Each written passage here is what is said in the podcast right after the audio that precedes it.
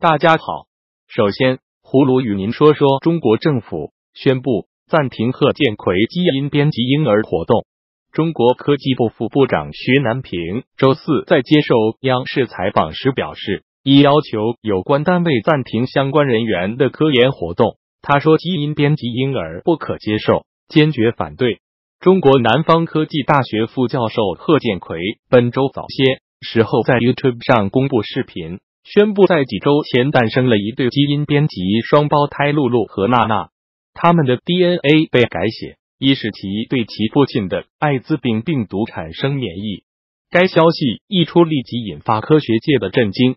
目前，中国国家卫生部门正在对贺建奎进行调查。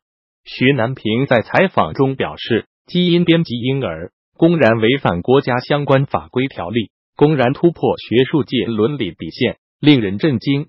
香港基因编辑国际峰会在周四闭幕声明中谴责贺建奎的基因编辑婴儿活动是不负责任，并要求对其所称的基因编辑做独立的评估。葫芦认为，中国政府暂停贺建奎黑科研是正确的，因为违法对人类基因进行编辑。将可能严重危害人类安全，并带来严重的伦理问题。下面，葫芦要与您聊聊二十国集团 G 二零峰会奇特峰会的事。中国驻美大使崔天海启程前往布宜诺斯艾利斯，加入由国家主席习近平率领的中方代表团，参加二十国集团 G 二零峰会。行前接受路透社专访，他表示，中美应尽一切努力。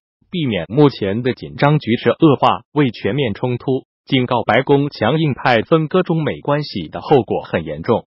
崔天凯直言，通过谈判是解决贸易问题的关键，是以互利方式解决双方的关切。但到目前为止，他还未看到美方对北京的关切做出足够回应。对于外界猜测中国可能也抛售或减少购买美债作为贸战武器，崔天凯称。中国不希望造成全球市场任何的金融不稳定，认为北京方面不会这样做，这会非常危险，就像玩火一样。他补充，中国持有美债是两国经济相互依赖的很好例证，打破这种关系几乎是不可能的，也是危险的。白宫首席经济顾问库德洛二十七日在 G 二零峰会新闻发布会上表示。白宫对中国迄今在贸易问题上所做出的回应感到失望。然而，今次习特会非常重要，是一个取得突破的机会。库德罗引述特朗普表示，美中有达成协议的好机会，他对此持开放态度。但中国必须满足某些条件，需解决诸如窃取知识产权、强制技术转让、关税、美企在华持股比例等问题。若会晤未能取得进展，美国已准备好对华加征更多关税。葫芦希望习特会取得成功，中美贸易战尽快停战。葫芦认为，G 二零峰会上，中美两国元首有可能达成初步共识，但全面休战还需时日，因为美方的要求并不仅仅是经济要求，还包括中国政治和军事方面改进。最后，葫芦与您说说。美国将对新疆库利陈全国进行制裁的事。十一月二十七日，中国驻美大使崔天凯在接受路透社采访时，拿中国在新疆的行动与美国军队在伊拉克、叙利亚伊斯兰国战斗相比，认为中国打击国际恐怖主义的努力被用双重标准对待。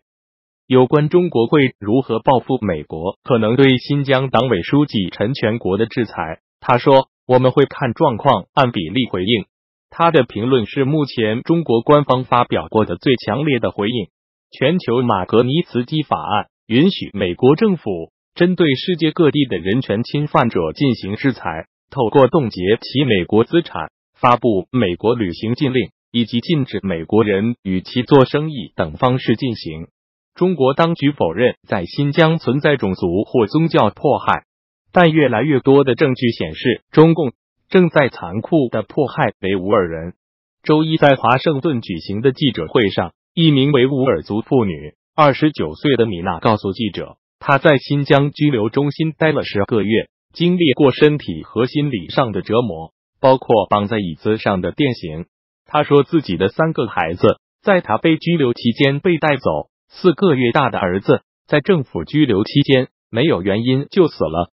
他也目睹了九名妇女在被拘留的三个月内死亡，包括染病后被拒绝医治而死亡。